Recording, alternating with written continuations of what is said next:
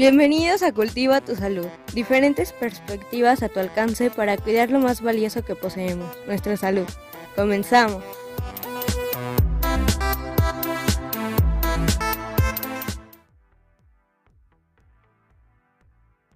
Buenas tardes, eh, quisiera compartirles que siempre nos sentimos galardonados en nuestro programa Cultiva tu salud con la presencia de connotados especialistas y profesionales de la salud, de las ciencias, de la investigación.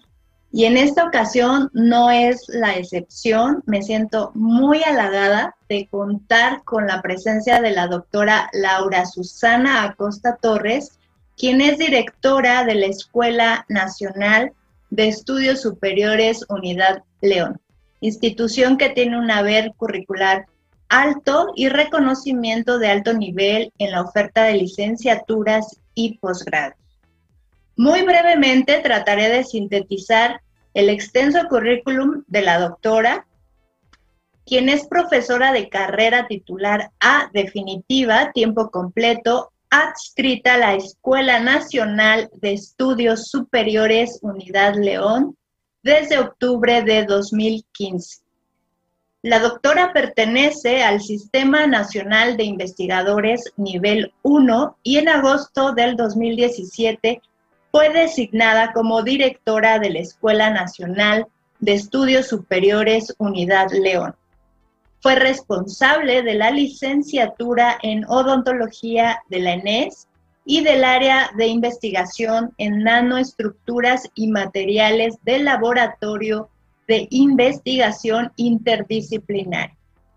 Es integrante de los evaluadores acreditados del registro CONACYT, de la red temática farmoquímicos de CONACYT y es miembro de la International Association for Dental Research. Es miembro académico numerario de la Academia Nacional de Medicina de México y profesora de asignatura de la División de Estudios de Posgrado. Fue profesora de asignatura de la División de Estudios de Posgrado e Investigación de la Facultad de Odontología UNAM. Profesora, tutora a nivel maestría, doctorado del programa de maestría y doctorado en ciencias médicas odontológicas y de la salud de la UNAM y es autora de artículos obviamente internacionales, de revistas indexadas, capítulos de libros, artículos de divulgación, ponente de congresos y bueno, cuenta con el registro de derechos de autor del Manual para la Enseñanza Práctica de la Nanotecnología de la ENES Unidad León. Muy sintetizado, porque la doctora realmente tiene un currículum extenso. Doctora Laura, sea muy bienvenida a nuestro programa Cultiva tu Salud. Hola Isabel, muy buenas tardes y muchas gracias. Eh, gracias a tu auditorio por permitirme estar aquí con ustedes. Es un gran Doctora, qué, eh, qué gusto que se haya hecho un espacio para estar con nosotros aquí en, en Cultiva tu Salud, platicándonos acerca de su trayectoria, de su gestión y pues tenemos entendido que la ENES León es una institución relativamente joven. ¿Es así, doctora? Sí, bueno, la ENES León es un campus de la UNAM que fue fundado hace 10 años en la ciudad de León, en Guanajuato. Entonces, eh, pues es parte de descentralizar a nuestra universidad, que a lo mejor como todos saben, eh, la gran parte de escuelas y facultades de la UNAM se encuentran en la Ciudad de México, Después se construyeron las facultades de estudios superiores, las FES, que tenemos cinco en Acatlán, Aragón y demás. Pero 35 años después de que se construyeron estas FES, se hizo la ENES León. Entonces es eh, pues un gran logro para nuestra universidad el que salga un campus completo de la universidad a instalarse en uno de los estados.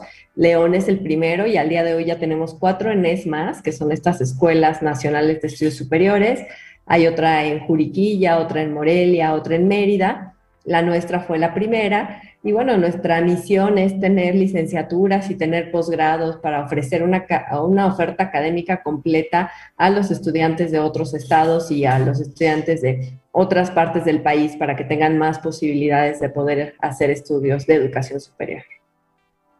Doctora, si fuera tan amable, sobre el historial de esta institución, ¿cuáles son las licenciaturas con las que inició? ¿Se han añadido otras? ¿Ofrecen posgrados? Cuéntenos un poquito acerca de, ello. Sí, comenzamos en 2011 con cuatro licenciaturas. Empezamos con odontología, fisioterapia, em, economía industrial y desarrollo y gestión interculturales. La única que ya tenía la UNAM era Desarrollo y Gestión Interculturales en la Facultad de Filosofía y Letras. El programa de estudios de odontología, si bien ya existía la carrera de cirujano dentista en otras entidades de la UNAM, se hizo un programa actualizado que incluye em, líneas de profundización para cursar durante el, el cuarto año y que los alumnos puedan enfocarse mucho más a alguna de las disciplinas que les guste, ya sea cirugía, endodoncia o periodoncia, rehabilitación u ortopedia, que todo el año cursen únicamente asignaturas teóricas, prácticas y clínicas de estas áreas. Entonces se hizo el plan nuevo y se llama odontología. Eh, y las carreras de economía industrial y fisioterapia fueron licenciaturas totalmente nuevas para el país y para la universidad. Entonces, eh, pues fue un, un gran logro comenzar con ellas.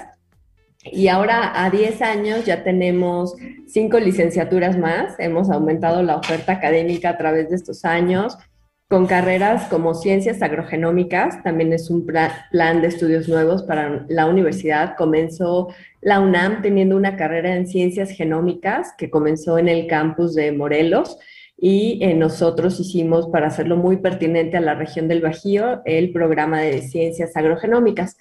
También hicimos el programa de Administración Agropecuaria y Desarrollo Territorial, que son licenciaturas nuevas también para la universidad y el plan de estudios de traducción fue un, programa que se implanta de la Escuela Nacional de Lenguas y Lingüística Aplicada de la UNAM. Nosotros implantamos completo el plan de estudios de traducción y lo instalamos en una extensión en San Miguel de Allende que tenemos. Entonces, nuestro campus central está en León, en Guanajuato, pero tenemos una unidad de extensión en San Miguel de Allende y traducción es la primera licenciatura que ofrecemos ahí. Em, entonces, bueno, estas son las nueve licenciaturas que tenemos al día de hoy eh, para ofrecer. Y respecto de los posgrados, hemos ido creciendo poco a poco, ¿no? En la UNAM general ha tenido una gran trayectoria en el área de la salud y tenemos eh, la maestría y el doctorado en ciencias médicas, odontológicas y de la salud. Entonces, nuestros alumnos pueden estudiar la maestría eh, en el área de ciencias odontológicas, en cuatro campos del conocimiento, en biología bucal, en salud pública bucal, en patología eh, bucal y también en biomateriales. Y eh, en el área de la salud pueden estudiar la maestría en epidemiología clínica, que pues es una maestría transversal para, pues, para varias áreas, ¿no? Para la medicina, para la optometría, la salud visual, para fisioterapia. Entonces, eh, este campo de epidemiología clínica tiene varios em, perfiles de ingreso.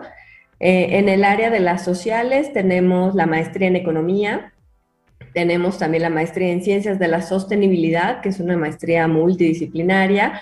Eh, aquí caben los perfiles de desarrollo territorial, de el desarrollo de territorio y medio ambiente, el de las ciencias sociales y humanidades. Y tenemos también em, la maestría en ciencias biológicas. Aquí, este, bueno, los alumnos también pueden hacer todo tipo de proyectos relacionados con la biología. Es decir, doctora, que tienen también implementado toda la infraestructura para que los estudiantes puedan llevar a cabo la investigación básica y clínica, me imagino. Sí, pues nuestro campus es un, un, em, área muy completa respecto de la infraestructura. Tenemos los salones de clases, tres edificios de aulas para tomar clases para todos eh, los alumnos. Tenemos laboratorios tanto de, em, de docencia para las prácticas que tengan que hacer nuestros alumnos de licenciatura, es decir, las prácticas de biología, de microbiología, de materiales dentales, em, de óptica. Em, tenemos laboratorios de economía industrial para la licenciatura y el posgrado en economía o en economía industrial. Eh, tenemos un laboratorio de investigación interdisciplinaria que para licenciatura lo utilizan los alumnos de ciencias agrogenómicas, tanto el laboratorio de experimentación como los invernaderos. Y tenemos para el posgrado estos laboratorios de investigación también para el área de nanoestructuras y biomateriales y para el el área de patología oral y maxilofacial. Eh, de tal manera que, por ejemplo, el área de patología da servicio tanto a los pacientes que tenemos en la clínica, con la clínica de diagnóstico, pero en el laboratorio de investigación hacen los análisis para tener los diagnósticos de los pacientes y también ofrecemos servicios externos. Otros odontólogos y otras clínicas u otras áreas pueden enviar las muestras para que sean analizadas en nuestro laboratorio y nosotros entregamos los resultados. Este laboratorio de investigación interdisciplinaria pues es muy interesante ya que pues se constituye al día de hoy estamos en dos edificios de investigación usamos tres pisos de los edificios y em, la misión es compartir el equipamiento, ¿no? Eh, que todo el equipo y el material que esté disponible en estos dos edificios se pueda compartir para las áreas de investigación. Los investigadores también son muy colaborativos y hacen proyectos en conjunto. Em, y el laboratorio está certificado por la ISO 9001-2015. Recientemente obtuvimos la recertificación, ya tres años de haber obtenido la certificación inicial, y está certificado em, para México con alcance internacional. pues suena eh, bastante motivante para los estudiantes porque en este momento que estamos pasando una situación pandémica de salud y que hay tanta desmotivación, bueno, pues este, esta escuela tiene bastante oferta. Actualmente, aproximadamente, ¿cuántos eh, estudiantes tienen en la ENES? Tenemos 1.100 alumnos en licenciatura y tenemos 100 alumnos en posgrado. También nuestros posgrados tienen alcance en las especialidades odontológicas. Creo que esto omití decírtelo antes. Eh, tenemos cinco programas de especialidades clínicas, endodoncia, odontopediatría, ortodoncia, cirugía oral y maxilofacial y patología oral y maxilofacial. Y nuestros alumnos em, tienen diferentes campos de acción. Los alumnos de cirugía y de patología rotan en hospitales constantemente y también acuden a nuestras clínicas a hacer servicio, pero la práctica hospitalaria es primordial en ellos. Las demás especialidades están de tiempo completo con nosotros, son programas de dos o tres años, dependiendo de la especialidad, cirugías de cuatro años. Y em, pues los alumnos de licenciatura tienen diferente número de alumnos aceptados de acuerdo con las actividades que hacen. tenemos carreras em, en donde las actividades prácticas son muy importantes como ciencias agrogenómicas, entonces aceptamos, por ejemplo, 20, 25 alumnos por generación, ya que necesitan mucha atención en, los experimentos que hacen, en los laboratorios, en el tratamiento de plantas, en el seguimiento.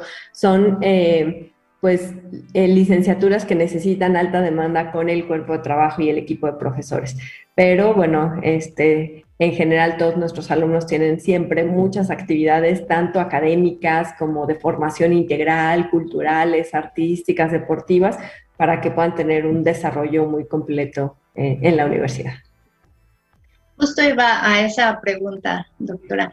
Eh, ¿Qué otras áreas eh, de formación tenían, en este caso, como me estaba hablando, bueno, deportivas, artísticas? ¿Qué, les ofrece la ENES para, para este tipo de actividades recreativas y formativas?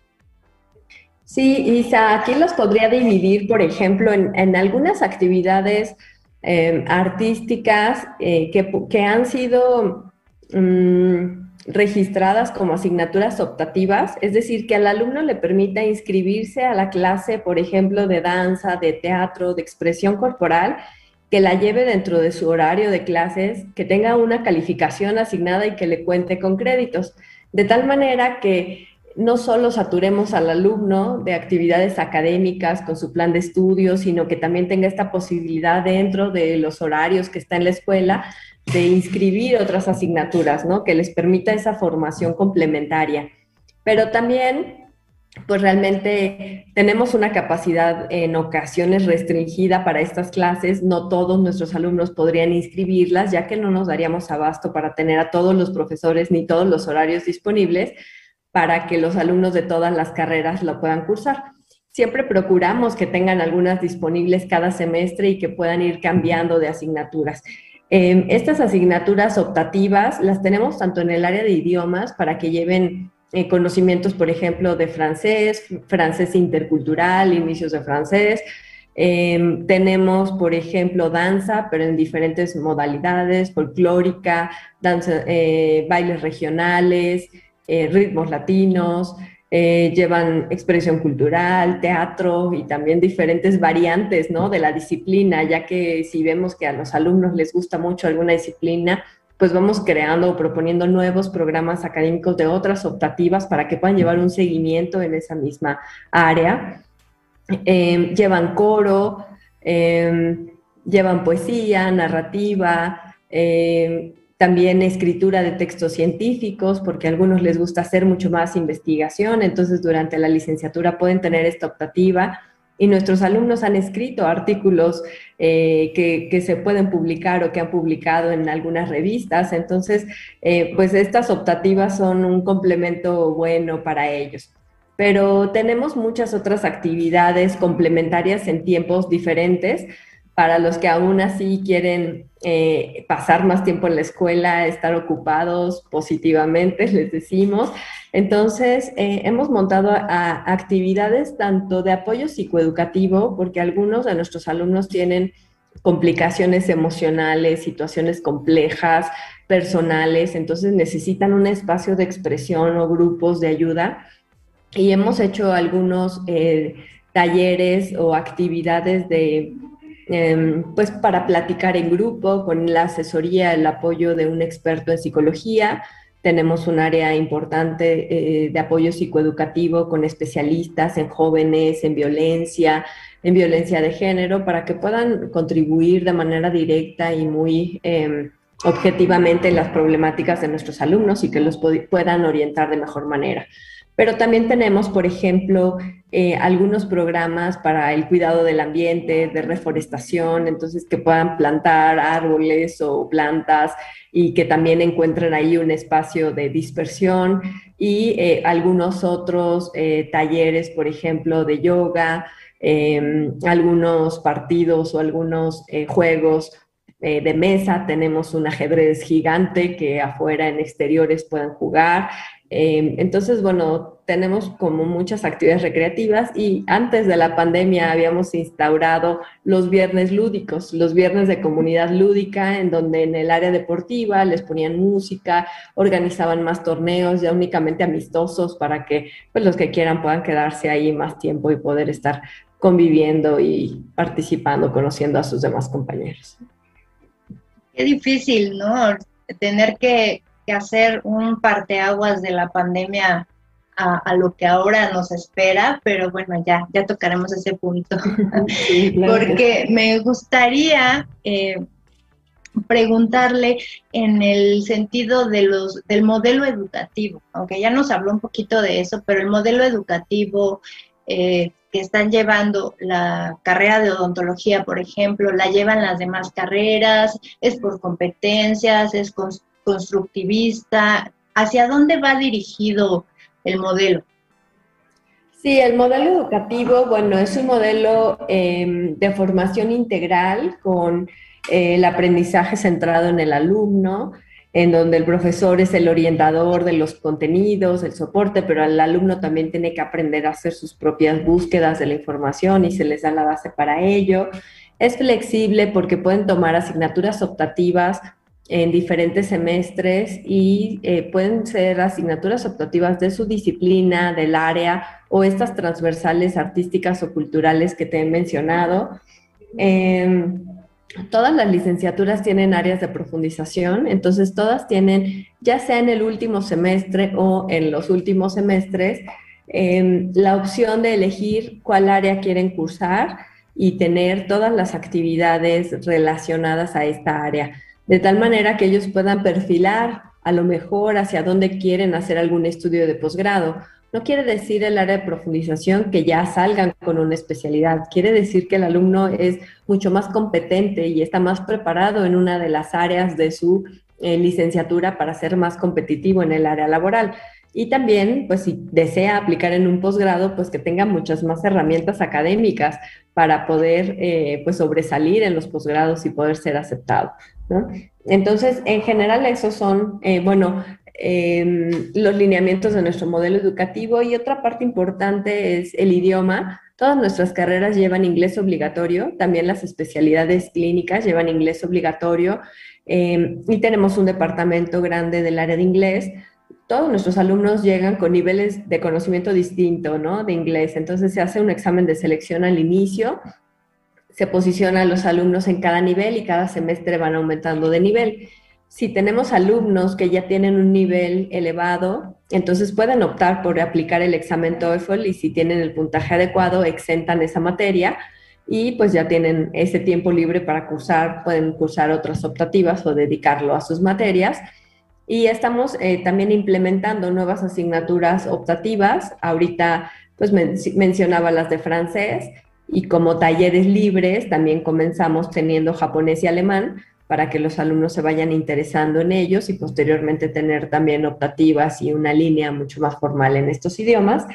Em, y los alumnos de maestría y doctorado ya tienen que entrar con un inglés avanzado a cursar sus estudios porque es algo que van a usar en el día a día en la literatura científica para leer y entender, escribir sus artículos. Entonces el idioma también es una parte importante. Doctora, y en estas líneas de investigación que, ofertan, eh, me imagino que todas están... Eh, registradas en CONACYT, los estudiantes y las estudiantes pueden tener acceso a la beca? Sí, ese ha sido un tema complejo en tiempos actuales, es decir, de todavía las generaciones del año anterior, tal, tal vez 2020, podríamos casi asegurar que todos los que entraran iban a tener, a tener oportunidad de tener becas con ACID. Sin embargo, en, eh, pues en el año reciente, en realidad nos han dicho, ¿no? No podemos prometerlo porque las becas de pronto han reducido a nuestra universidad y dependiendo del número de alumnos que tenga cada beca es si van a poder tener acceso a ella o no. Y esto es porque algunos posgrados tienen una eh, matrícula grande. Por ejemplo, hablando del posgrado en Ciencias de la Sostenibilidad, recibe a muchos alumnos cada año. Es justo en ese posgrado en el que incluso en la última convocatoria no alcanzaron las becas con ACID completas y fue la UNAM la que subsanó dando becas de la universidad a los alumnos que no la tenían, pero aún así, em, bueno, no, no podríamos asegurar que todos lo tengan, ¿no? En los demás posgrados todos, eh, afortunadamente, han recibido la beca con ACID incluso en el semestre y en el periodo actual, pero pues tenemos que tener siempre esa, pues, mm, como, eh, pues, pues esa salvedad de que es probable que en algún momento no todos alcanzaron a tener la beca. Claro, y, yo creo que de aquí en adelante vienen otros cambios y transformaciones muy profundas. Y en estos cuatro años de su gestión, ¿considera que lo que ha obtenido, todos estos logros, se pueden ver reflejados en la comunidad académica, en su, en su comunidad universitaria dentro de la ENES de convivencia, de respeto, de eh, actitud proactiva, no sé, ¿qué es lo que, se refleja en su comunidad?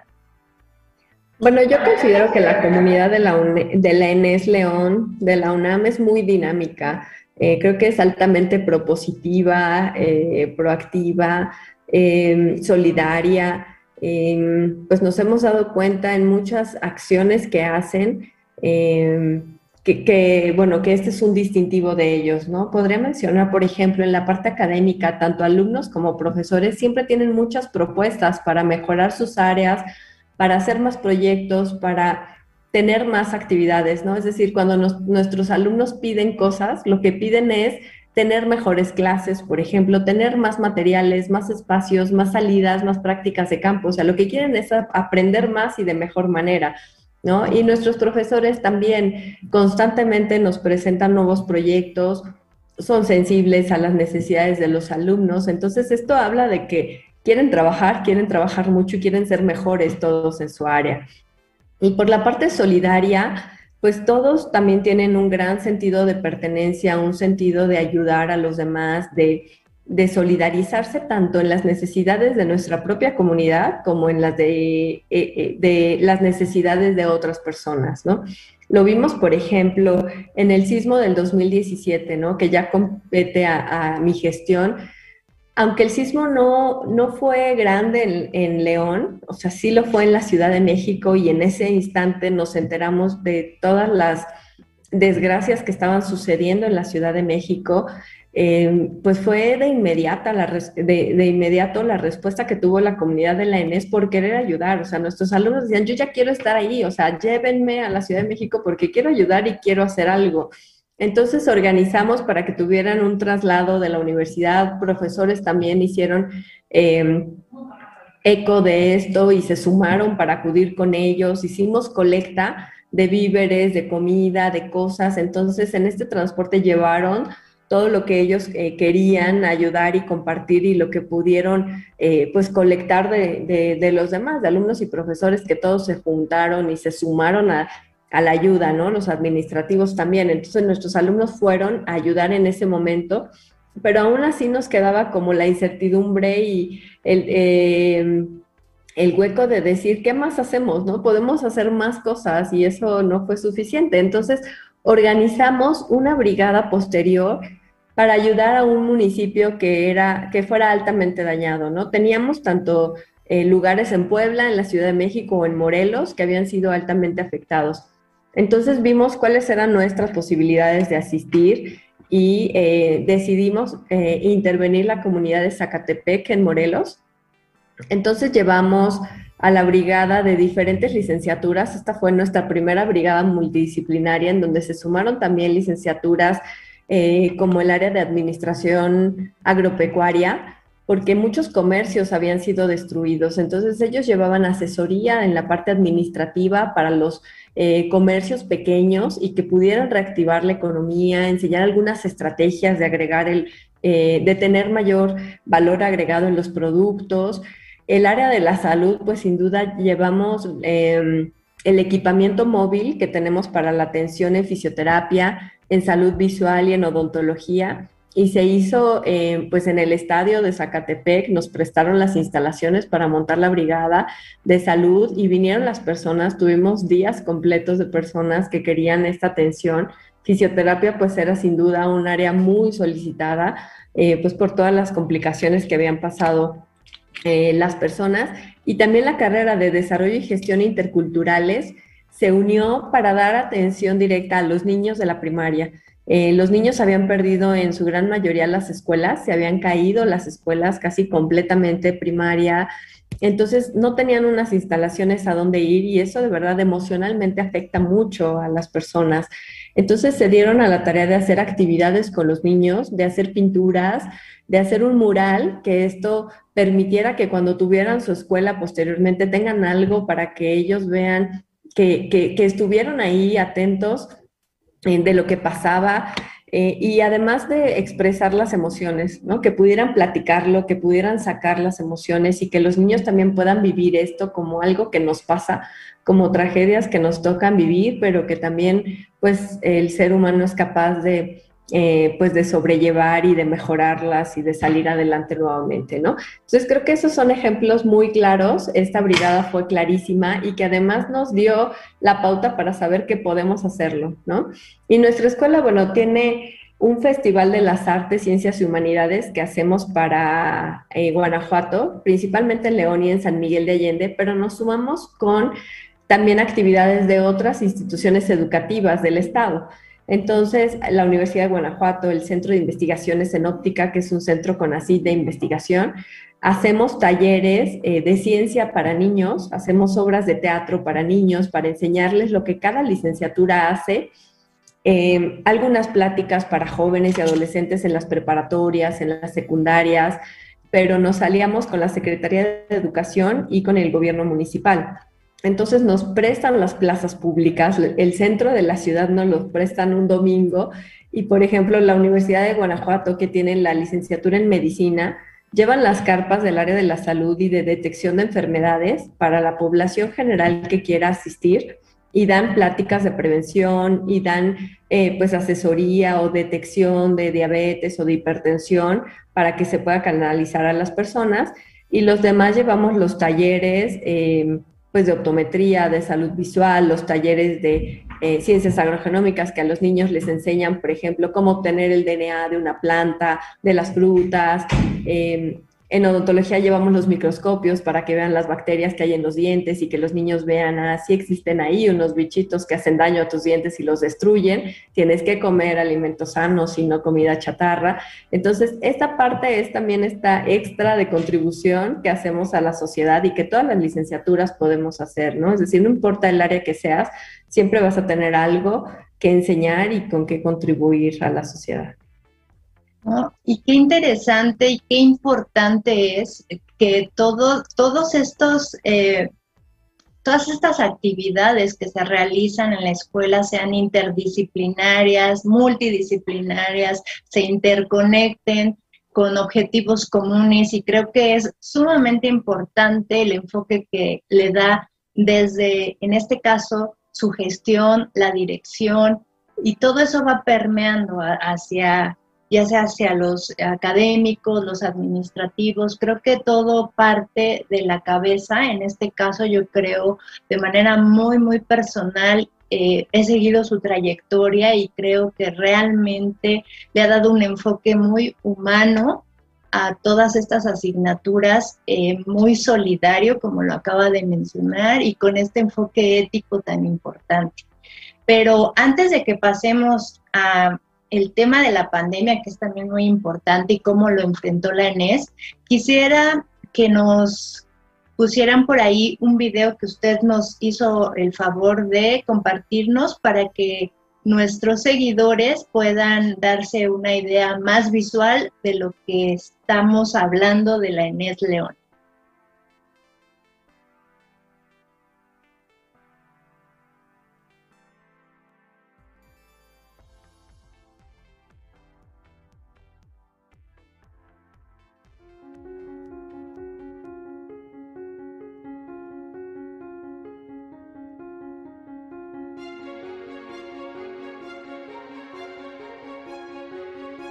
Somos la Escuela Nacional de Estudios Superiores Unidad León de la UNAM. Nuestro campus se inauguró en el 2011, año desde el cual hemos transformado la vida de miles de jóvenes, incentivando el pensamiento crítico y la responsabilidad social en nuestros estudiantes para formar a los ciudadanos y profesionistas del mañana. Contamos con 1.452 estudiantes de licenciatura, especialidades, maestrías, doctorados y educación continua 59 profesores de tiempo completo y 144 profesores de asignatura. Entre ellos tenemos a 21 miembros del Sistema Nacional de Investigadores, 15 proyectos PAPIT, 13 proyectos PAPIME y 4 gubernamentales. Además, contamos con 195 administrativos que con su pasión y entrega han ayudado a formar nuestra ENES.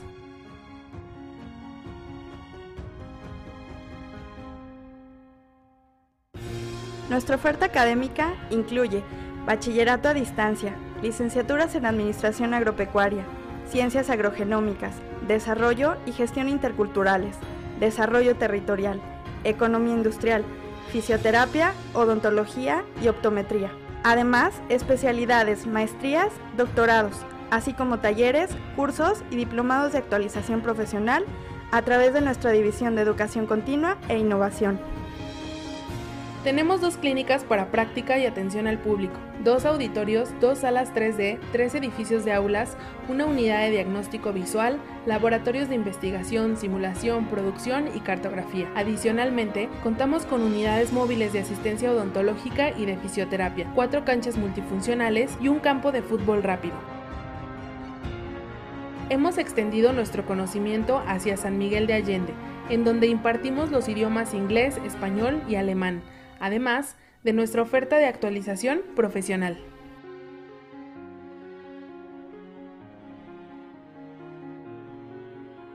Como parte de nuestro compromiso y responsabilidad social, la ENES cuenta con brigadas multidisciplinarias en el estado de Guanajuato y en diversos estados de la República, así como en Zacatepec, comunidad adoptada tras el sismo del 19 de septiembre. A través de nuestros programas de brigadas multidisciplinarias, Tienes que sonreír, unamos esfuerzos, Sonrisas en Niños de Guanajuato, programas de prevención a la parálisis cerebral y en E Solidaria, hemos atendido a la población vulnerable con 23.339 pacientes tan solo en 2017.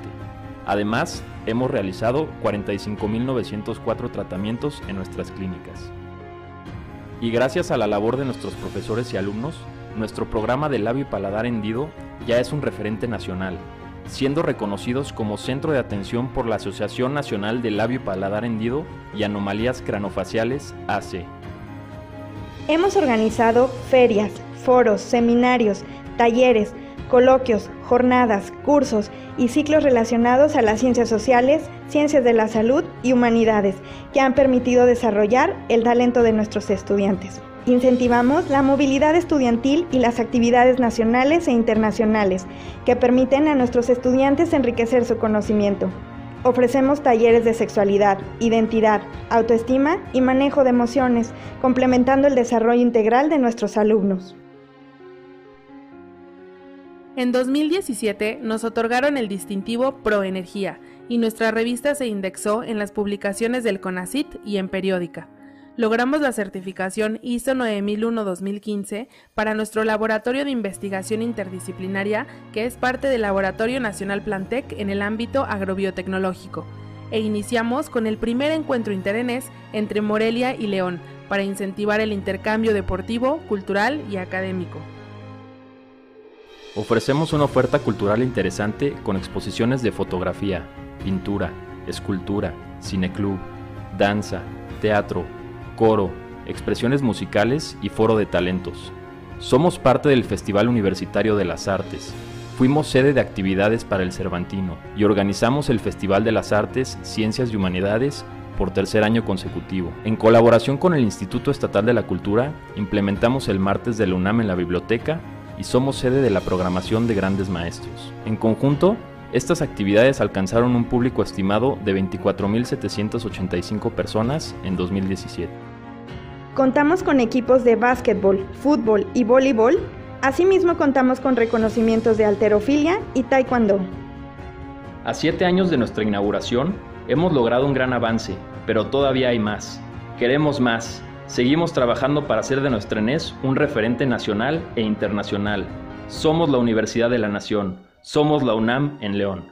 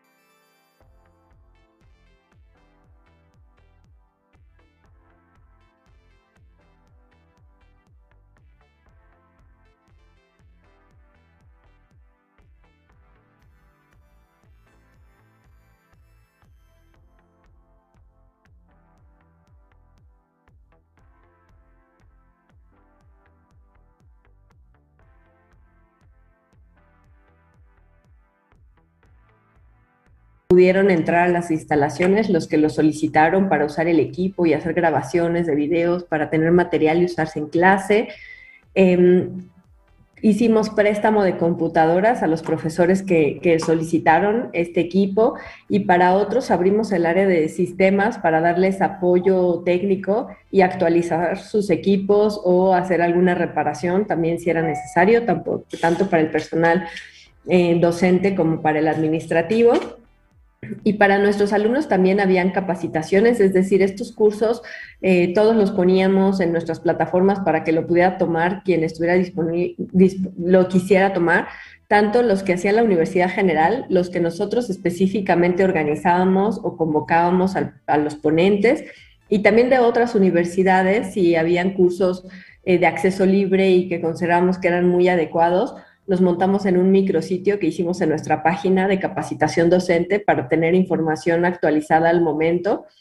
Y también mediante la Secretaría Académica a los profesores les preguntábamos ya directamente en otras encuestas, ¿qué, ¿qué, otro curso te falta por tomar? ¿Qué más quieres aprender? Ya que de pronto sentíamos que ya estábamos saturados, ¿no? Por ejemplo, a lo mejor para junio, julio y agosto era el boom, el capacitarte y el aprender todo para septiembre, octubre era ponerlo en marcha, pero para noviembre a lo mejor ya todos estábamos cansados de tanto curso y tanto, pero aún así nos faltaban más cosas o queríamos saber más cosas, ¿no?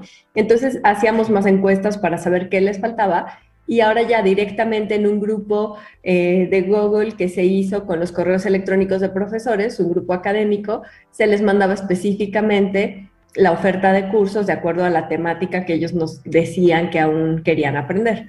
Entonces, además nos dimos cuenta que aunque estuvieran muy capacitados, aún querían saber más, ¿no? Y eso, pues aparte era muy bueno, muy satisfactorio saber que los profesores también seguían pidiendo más capacitación. Entonces, por la parte académica, así es como pudimos ir subsanando. A nuestros alumnos también se les hicieron diferentes programas de ayuda la escuela compró tabletas electrónicas y se les prestaron a los alumnos, 80 tabletas aproximadamente, pero la UNAM General también hizo convocatorias de préstamo, de, ellos regalaron las tabletas, eh, nosotros las prestamos por semestre y también la UNAM hizo otra convocatoria para darles a nuestros alumnos modems con conectividad a Internet, ya que también esa era una parte compleja, que aunque el alumno tuviera una computadora, o una tableta no tenía una buena conexión a internet y no se podía conectar a las clases, que ahora tenían que estar pues todo el día en las clases. Entonces les dimos el seguimiento para que tuvieran los dispositivos, los que aplicaron a la convocatoria y fueron beneficiados. Y el gobierno del estado de Guanajuato también hizo convocatorias mediante Educafin para regalar laptops a los alumnos.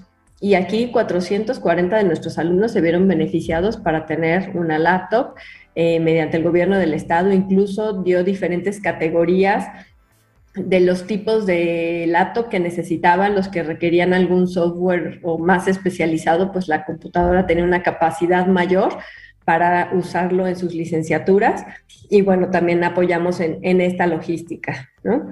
Y, bueno, creo que así fue como eh, fuimos subsanando un poco esta parte de estar en lo virtual.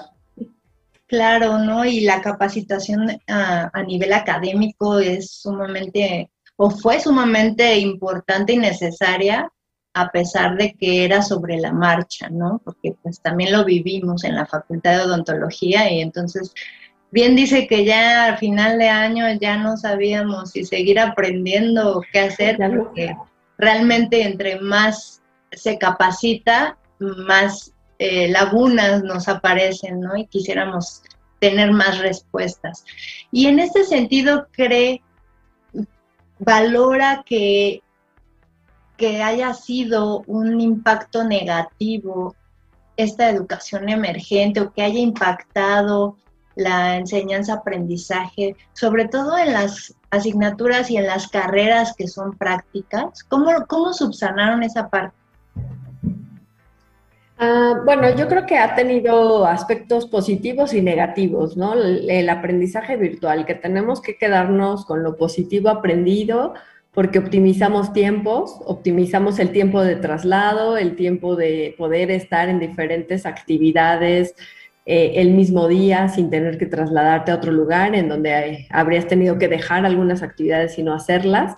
Em, aprendimos a usar diferentes plataformas de comunicación, aprendimos a usar otras estrategias de clase, a ser más creativos, tanto para impartir la clase como para evaluar a los alumnos, a salir de lo tradicional y ahora sí aplicar la innovación que a lo mejor siempre la platicábamos, pero a lo mejor no la terminábamos de aterrizar o de, de implementar. Aquí lo teníamos que hacer y también a ser tolerantes, a ser sensibles, ¿no? Es decir, a saber que no todos teníamos unas mismas condiciones, ¿no? En donde la desigualdad social se vio muy marcada, en donde las personas, eh, no, no, todas podíamos tener lo necesario para tener una conexión, un equipo, una, tomar una clase, hacer las tareas o hacer los trabajos, en donde pues las pérdidas humanas, de familiares o de personas cercanas de nuestros alumnos o de, nuestros profesores impactaban en la parte emocional, pero en la parte económica también. Y eso hacía que no puedas estar atento a tu clase o que no te puedas conectar y que el que está del otro lado, tanto el alumno o el profesor, fuera sensible a eso. O sea, si era el profesor el que no se podía conectar porque tenía alguien enfermo o si él estaba enfermo o ella, o si eran nuestros alumnos los que no se pueden conectar porque tienen que trabajar ahora y ayudar en su familia o porque simplemente por el hecho de estar en un ambiente de casa, tienes que ayudar a la familia y tienes que estar en un rol diferente, que tal vez también los padres de familia al principio entendieron bien que el alumno iba a estar todo el día en casa pero estudiando, pero a través del tiempo decían, sigues estudiando, ya no estás estudiando, ¿no? Ya no estás haciendo nada, ya ven a ayudar y ponte a trabajar. Entonces, todas esas cosas que, pasaban en ese entorno, pues el, que estaba en el otro lado la tenía que entender. Que, que, el profesor entendiera o que nosotros como profesores entendiéramos que no todos podían prender la cámara, porque eso te quitaba conectividad o velocidad, que la tenías que tener apagada, pero que ahí estabas atento, o que tenías que estar trabajando y escuchando un poco la clase, ¿no?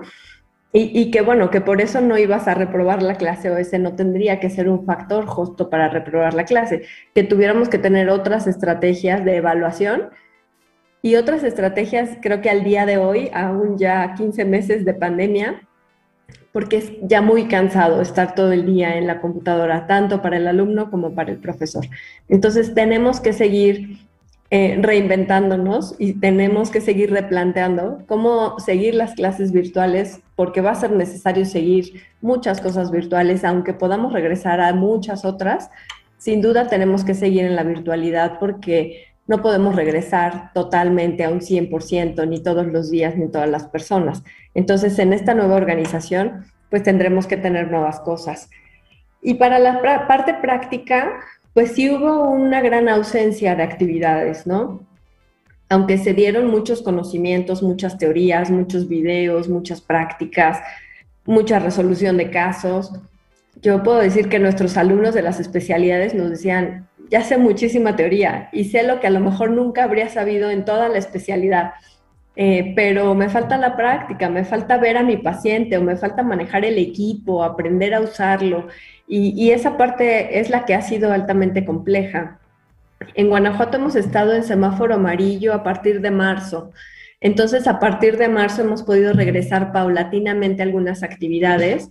Aquí el gobierno del estado, mediante la Secretaría de Educación y la Secretaría de Salud, han implementado los planes piloto de regreso a clases o regreso escolar.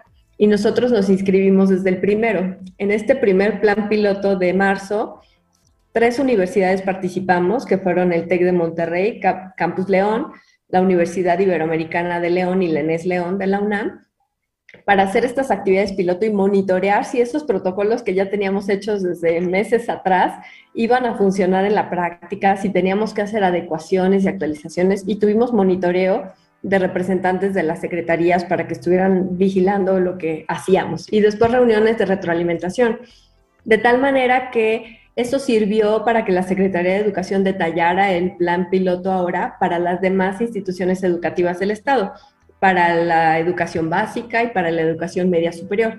Y ellos se inscribieron y comenzaron también, o comenzamos juntos también el segundo plan piloto a partir del 11 de mayo. Y del 11 de mayo hasta hoy terminamos esta segunda jornada de plan piloto. Entonces, nosotros ya pudimos activar esas actividades clínicas y de laboratorio e incluso prácticas de campo salidas de nuestros alumnos de las carreras de las sociales y humanidades y un día de integración en el campus para los alumnos de primer año que nunca habían tenido clases en la escuela, que habían venido solo a inscribirse o a dejar algún papel, pero que no habían tenido ninguna actividad, que no conocían a sus profesores y tuvimos un día de integración para los alumnos. Y ahorita empieza la tercera fase de este plan piloto a partir del 7 de junio y lo llevaremos hasta el 30 de junio para seguir con las actividades prácticas esenciales y reponer un poco de lo que se ha trazado o nos hemos rezagado, de tal manera que usaremos todos los días disponibles para poder reponer las prácticas que necesitan nuestros alumnos. Y en este periodo que han estado participando en estas pruebas piloto, ¿no han tenido contagios dentro de, las dentro de la institución? No hemos tenido, no hemos tenido ninguno desde marzo y en estos periodos de mayo y ahora en junio, lo que llevamos, no. Y tuvimos también una semana como extraordinaria de atención eh, en odontología durante agosto del año pasado, en donde ya teníamos acumulados a pacientes de emergencia que tenían tratamientos, por ejemplo, de ortopedia a los niños con labio paladar hendido y que necesitaban revisiones de seguimiento y teníamos que verlos y atenderlos. Entonces fueron nuestros profesores quienes atendieron a los pacientes y nuestros residentes de especialidad, los asistentes de profesores, para que el trabajo fuera más ágil. Y una semana de atención fue la que abrimos la clínica para poder dar seguimiento a los pacientes acumulados. Ahí tampoco tuvimos ningún contagio. Entonces, para, para nosotros esa fue nuestra primera prueba piloto. Y ahora con lo que hemos tenido, tampoco hemos tenido ningún contagio y hasta la fecha ninguna sospecha en estas pruebas piloto.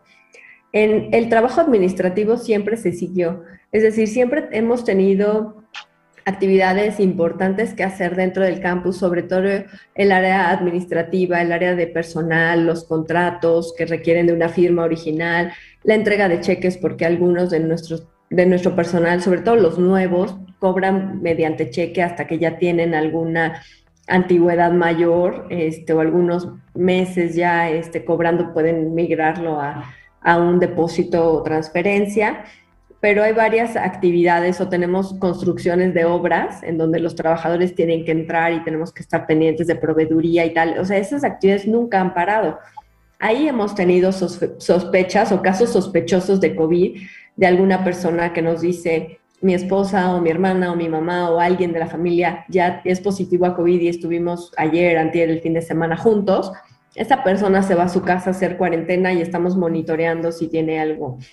O alguien más nos dice desde casa, yo soy positivo a COVID, ya tengo la prueba o empecé con síntomas. Desde que empiezas con síntomas, se quedan en su casa, se hace la prueba y si salen positivos se quedan en casa. Entonces no hemos tenido una cadena de contagios en el campus, ni entre el personal administrativo, ni entre alumnos, pacientes o profesores. Sí hemos tenido casos sospechosos o detectados, pero aislados, y se resguardan en cuarentena y con seguimiento, pues prácticamente personal. ¿no? Claro, que, y qué bueno, nos da gusto que de alguna manera eh, la institución haya podido eh, continuar con actividades pues, muy necesarias, ¿no? Y bueno, doctora, está terminando su gestión. ¿Piensa participar en el proceso de elección para el nuevo periodo de dirección? Bueno, sí, sí, el proceso está justo por abrirse en algunos días y sí es mi intención participar. Eh, pues finalmente creo que como comunidad hemos hecho muchos trabajos juntos, que hay muchas cosas por hacer y pues sí, sí me gustaría eh, seguir trabajando con la León. ¿Qué, proyectos vienen en sentido de lo que estamos hablando? ¿Qué cree que haga falta en esta nueva modalidad o estas nuevas modalidades educativas? ¿Hacia dónde cree que debería dirigirse la educación superior? ¿Qué proyectos podría implementar en caso de que pues pudiera continuar con la dirección de la ENES? Bueno, hay muchísimas cosas que hacer, ¿no? Eh, y lo primero, el primer reto va a ser el regresar, ¿no? ¿Cómo vamos a regresar a clases? ¿Cómo vamos a retomar este eh, nuevo modelo de educación? Pues que será híbrida, porque finalmente para agosto, aunque estemos en semáforo verde, si nuestros alumnos no tienen una vacunación y si no hay un esquema completo de vacunación para pacientes, para profesores y para alumnos o trabajadores, no podríamos regresar a un 100% igual que antes. Entonces, considero que faltan meses para que pase eso, no importa el semáforo, y que tengamos que seguir em, con un regreso paulatino, que se haga la, priorización de actividades para que podamos eh, decir cuáles son las que necesitan abrir, eh, constantemente, pero cuáles otras también son importantes y necesarias y tienen que venir escalonadamente y planeadas para que todas las licenciaturas y todos nuestros alumnos tengan posibilidad de hacer las actividades prácticas que necesiten en la escuela, las actividades de ejecución de proyectos, de organización, eh, de dispersión, incluso el área de apoyo psicoeducativo que siga abierta eh, a veces no hay un lugar en, el que puedan tomar su terapia o en casa o en trabajo, entonces hemos abierto incluso ya un espacio físico para que puedan ir. Yo creo que el principal reto es ese. El primer reto y el principal es saber cómo vamos a regresar de manera segura, cómo nos vamos a organizar para que licenciaturas y posgrados tengan todo lo que necesitan académicamente, emocionalmente y de formación integral y después seguirá seguir consolidando los programas educativos que tenemos, que las licenciaturas sean eh, programas académicos completos, exitosos en la realidad, que sean muy participativos para que vayan sentando huellas a nivel nacional, haciendo lazos internacionales. Es importante también dentro de nuestro modelo que nuestros alumnos hagan movilidad internacional, nacional e internacional, pero que colaboren con otras disciplinas y con otras universidades para que conozcan qué más hay, qué otros perfiles hay dentro de su área, qué más hay por aprender, que no seamos endogámicos y solo nos quedemos con lo que nuestros profesores den, que conozcan lo que se hace en otros lugares para que se formen su propio juicio y criterio entonces creo que hay todavía muchísimo que hacer, robustecer en la parte de posgrados, que tengan más áreas del conocimiento eh, en los diferentes programas de maestría, de doctorado y que nuestros profesores también tengan eh, más alumnos de titulación y más eh, ejes para poder seguir publicando y creando. ¿Se ha pensado en aperturar otro tipo de asignaturas o bien de licenciaturas? Especialidades? Bueno, eh, respecto de licenciaturas, ahorita tenemos una que sería nuestra décima licenciatura, que ha pasado ya por ocho sesiones de consejos académicos para su aprobación y nos falta solo el consejo universitario. Entonces, bueno, esta sería nuestra carrera número 10, que es Turismo y Desarrollo Sostenible, y es la primera vez que lo digo, Isa, y eso porque estamos a un paso del Consejo Universitario. Entonces, es una carrera muy bonita, una carrera multidisciplinaria que enfoca el turismo, pero con una perspectiva del desarrollo sostenible que abarca el conocimiento en desarrollo económico, en desarrollo social y en el cuidado del ambiente y que justo con la pandemia es a donde va el turismo. Entonces, eh, eh, llevamos dos años y medio haciendo este programa, ahora queda muy pertinente por lo que sucede, pero en realidad esa era, esa era nuestra propuesta o esa es nuestra propuesta, el ver al turismo no únicamente como la administración de negocios turísticos, sino como el cuidado y el crecimiento del territorio, del área que circunda a las partes turísticas, del cuidado del ambiente, de la preservación de los recursos naturales y bueno, esa es la, carrera que tenemos. Y respecto de posgrados, pues nos gustaría eh, incidir, como te digo, aperturar más campos del conocimiento en, el área de economía, en el área de ciencias de la sostenibilidad, también en el área de ciencias de la salud y eh, pues participar o incidir en el posgrado eh, de estudios de género. En nuestra escuela está muy enfocada a la no violencia, a eh, la no discriminación y eh, pues a tener una actitud de capacitación constante con perspectiva de género. Nuestra última materia que se inserta como obligatoria es esta de aproximación de estudios de género para todas nuestras licenciaturas y la que la cursen en primero y segundo semestre. Eso comenzará en agosto. Entonces, bueno, creo que en general esos son los proyectos. Doctora, pues se nos acabó el tiempo, pero bueno, hemos disfrutado muchísimo de, esta charla y de su tiempo, de su conocimiento, de verdad, eh, por lo que nos ha compartido en su tarea al frente de la Enes León, así como todos los interesantes proyectos que ha llevado a cabo a favor de la enseñanza, la academia, la cultura y la ciencia a favor de la comunidad estudiantil para lograr sobre todo la mayor superación y reconocimiento de la institución, no dudamos que obtendrá el respaldo absoluto del sector académico, científico, estudiantil, sobre todo en esta etapa de múltiples retos educativos para la enseñanza del nivel superior. Creemos firmemente que estará bien dirigida la institución siempre y cuando usted encabece este proyecto y refuerce todo lo que nos está comentando, porque se ve un reflejo eh, evidente en todo lo que aparece en la, en la universidad y a, través de su institución, y sobre todo que al enfrentar esta pandemia no se ha quedado quieta, siempre ha estado una dinámica de progreso, de resolución de problemas y eso es evidente virtualmente porque la página de la ENES constantemente tiene y ha aperturado cursos, están muy activos en redes sociales, eso llama muchísimo la atención, que no han parado, no han parado ni un solo momento y que detrás de todo esto hay un gran trabajo y sobre todo una gran dirección. Yo me siento muy contenta y muy halagada, sobre todo con la primicia que nos acaba de dar de la posible nueva licenciatura y pues le deseamos todo el éxito del mundo para que continúe con todos estos proyectos y pues sea para beneficio de todos los estudiantes, sobre todo en estos retos educativos que nos esperan. Muchas gracias, doctora Laura Susana Costa Torres. Le agradezco de verdad muchísimo el haber estado aquí. Muchas gracias, Isabel. Muchas gracias por la invitación. Es un placer estar contigo, volverte a verte y poder coincidir en este foro Café Radio. Muy buenas tardes.